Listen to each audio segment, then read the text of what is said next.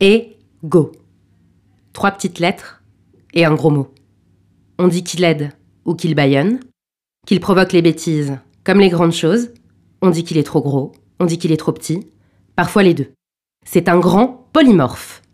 Bête affreuse ou supplément de dignité Il est un coupable parfait, une explication à tout. Et si Ego n'était pas nous? Et si un soir, il vous invitait le plus naturellement du monde à dîner pour vous raconter son histoire?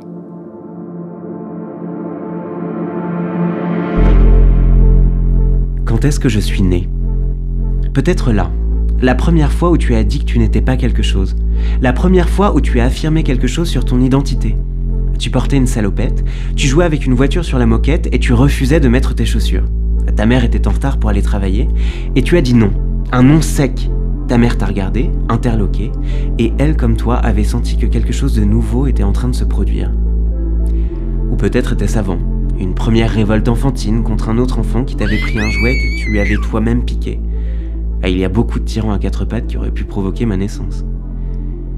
Peut-être que je suis né la première fois où tu as compris ce qu'était un échec ou un compliment. Oui, peut-être était-ce là, la première fois où tu as saisi qu'il y avait un monde, un monde peuplé d'êtres, dont tu avais une image et qui étaient susceptibles eux aussi d'en avoir une et de te la renvoyer. Bah, ne te braque pas, c'était inéluctable. Et pourquoi te braquer d'ailleurs? On a souvent une très mauvaise image de moi, mais il faut pas les croire. Je suis un morceau de toi, une parcelle active, une mémoire, parfois un élan. Pendant des années, je ne suis ressorti que dans les moments de doute, de tristesse ou de jalousie. Dans les jolis moments, je te regardais de très loin. Je me réveillais au gré de tes envies, de tes réussites, de tes déceptions. Je t'ai vu dans la cour de récré, quand tu jouais avec les autres. Et je me suis pris pas mal de balles de foot dans la tronche les chaussures qui n'allaient pas quand t'avais 5 ans, la fois où t'as dit que tu aimais le noir et où toutes les autres petites filles se sont moquées, la fois où la maîtresse a découvert que tu avais menti, et celle où t'osais pas dire que les crabes te fichaient une peur bleue. les balles frappaient fort, mais moi j'étais plus fort. Grâce à tes parents, à ta famille, grâce aux adultes qui trouvaient toujours quelque chose qui allait bien chez toi. Mes trucs préférés, c'était les bons points, le rire de ton cousin, les dessins et quand tu te faisais une nouvelle copine. Parce que ça voulait dire que j'étais là, ah, les grandes fabrications en papier mâché aussi. Parce qu'on les avait faites ensemble. Parce qu'elles étaient grandes et parce que tu pensais ne jamais y arriver. Je me contente de peu, tu sais. Bah, par contre, vers l'adolescence, j'étais tout le temps là. Depuis, je t'ai plus quitté. C'était, je crois, l'une des pires périodes entre nous. J'avais l'impression d'être un diablotin dans une boîte, parfois surdimensionné, parfois minuscule, genre énorme culbuto, de ceux qui font peur, bien glauque. T'avais l'impression d'être déformé, alors moi aussi j'étais déformé. T'avais l'impression de tout comprendre mieux et de ne rien comprendre à la fois. Tu t'évertuais à essayer d'intégrer des règles qui n'avaient pas beaucoup de sens. tu le sais bien maintenant. Certains m'ont atrophié, d'autres ont pensé les plaies. Les conversations tard le soir avec ton meilleur ami, qui te donnaient l'impression d'être incroyablement forte, les espoirs fous et les prises de risques qui semblent si grandes à cet âge beau et si nul. Et puis la confirmation du bien fondé de ton identité dont tu avais tant besoin. La bonne paire de baskets, les bons mots, la bonne critique. Par combien de ruses sommes-nous passés pour nous faire aimer des autres? Nous? Ah Pardon, j'ai oublié de poser le cadre. Notre dîner est un dîner aux chandelles moderne, dans une ambiance bleutée, comme lorsqu'on veut signifier la nuit dans une BD. Seule une table arrondie est éclairée, ainsi que les visages de nos deux protagonistes. Celui d'Ego est un peu flou, ses traits changent souvent. Son invité lui fait face, sans bien comprendre ce qui lui arrive. Le reste de la pièce est sombre, comme une toile de fond, pour les histoires qu'Ego s'apprête à raconter. Ego, enchanté. Attendez, quoi? Mais qu'est-ce que vous faites là? Bah, Je crois que tu peux me tutoyer. Je t'invite à dîner. Et pourquoi pas, ma vieille? De toute façon, j'ai toujours été là. Hein. Mais qu'est-ce que c'est que ce bordel? Bah, Ce que j'ai raconté n'est pas vrai, peut-être Si.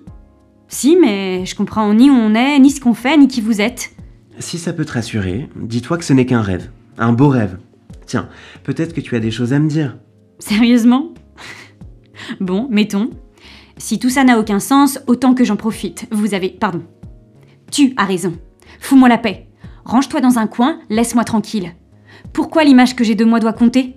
Pourquoi est-ce que tu dois tellement compter? Euh, On se calme tout de suite. Je suis pas réductible à l'image que tu as de toi. C'est pas une question d'image. L'image c'est fixe. Moi je relève de la pensée, c'est quand même bien plus classe. Appelle-le comme tu veux. Le temps que je passe à m'interroger sur moi-même ne me semble pas utile. Tant d'énergie gâchée. En même temps, t'aimes ça. Tu aimes remuer les choses, c'est plus fort que toi. Même si c'est abscon T'es consciente que dès que tu utilises un mot de ce genre, c'est pour me satisfaire? Je suis vraiment en train de parler conscience avec mon ego là Mais j'ai un pet au casque, ça n'a aucun sens. Parce que tu penses beaucoup à moi. Le dialogue ne s'est jamais vraiment arrêté, tu sais. Tu passes ton temps à te parler dans ta tête. Non. Tu passes ton temps à me parler dans ma tête. Ouais, mais souvent pour le mieux. Sans moi, tu n'aurais pas conscience de toi. Attends, mange pas ça, c'est de la merde. Et ben voilà, c'est ça. C'est exactement ce genre de pensée-là qui m'agace. Hum, fais comme tu veux. Détends-toi. Ça va aller. Tu sais, il m'arrive de me tenir à carreau, hein. mais je suis ni grand ni petit, contrairement à ce qu'on voudrait croire. Je suis juste là, parfois présent, parfois caché, et... C'est qui? C'est une notification? C'est quoi? Ouvre Non, n'ouvre pas. Bon, ouvre, de toute façon tu finis toujours par ouvrir. Non, Mais pourquoi non? Parce que ce n'est pas le moment. C'est toi qui me fais ouvrir tous ces trucs à chaque fois Moi ou la curiosité, ça a pas beaucoup d'importance. Si, ça en a. Quitte à devenir dingue, autant essayer de comprendre pourquoi j'ai l'impression d'être dans un mauvais remake de vice-versa. T'es pas dingue. Moi, je te trouve très lucide. Regarde, c'est quelque chose de plutôt déroutant, cette situation. Et toi, tu te démontes pas, c'est chouette, ça fait plaisir à voir. On a bien bossé. Ah oui Tu trouves? Mais putain, mais c'est vraiment plus fort que toi, hein C'est hyper avilissant comme situation. J'ai pas besoin d'une petite tape sur la tête, j'ai pas 4 ans Un peu d'objectivité, ce serait tant demandé À la subjectivité même, un peu de sérieux, s'il te plaît.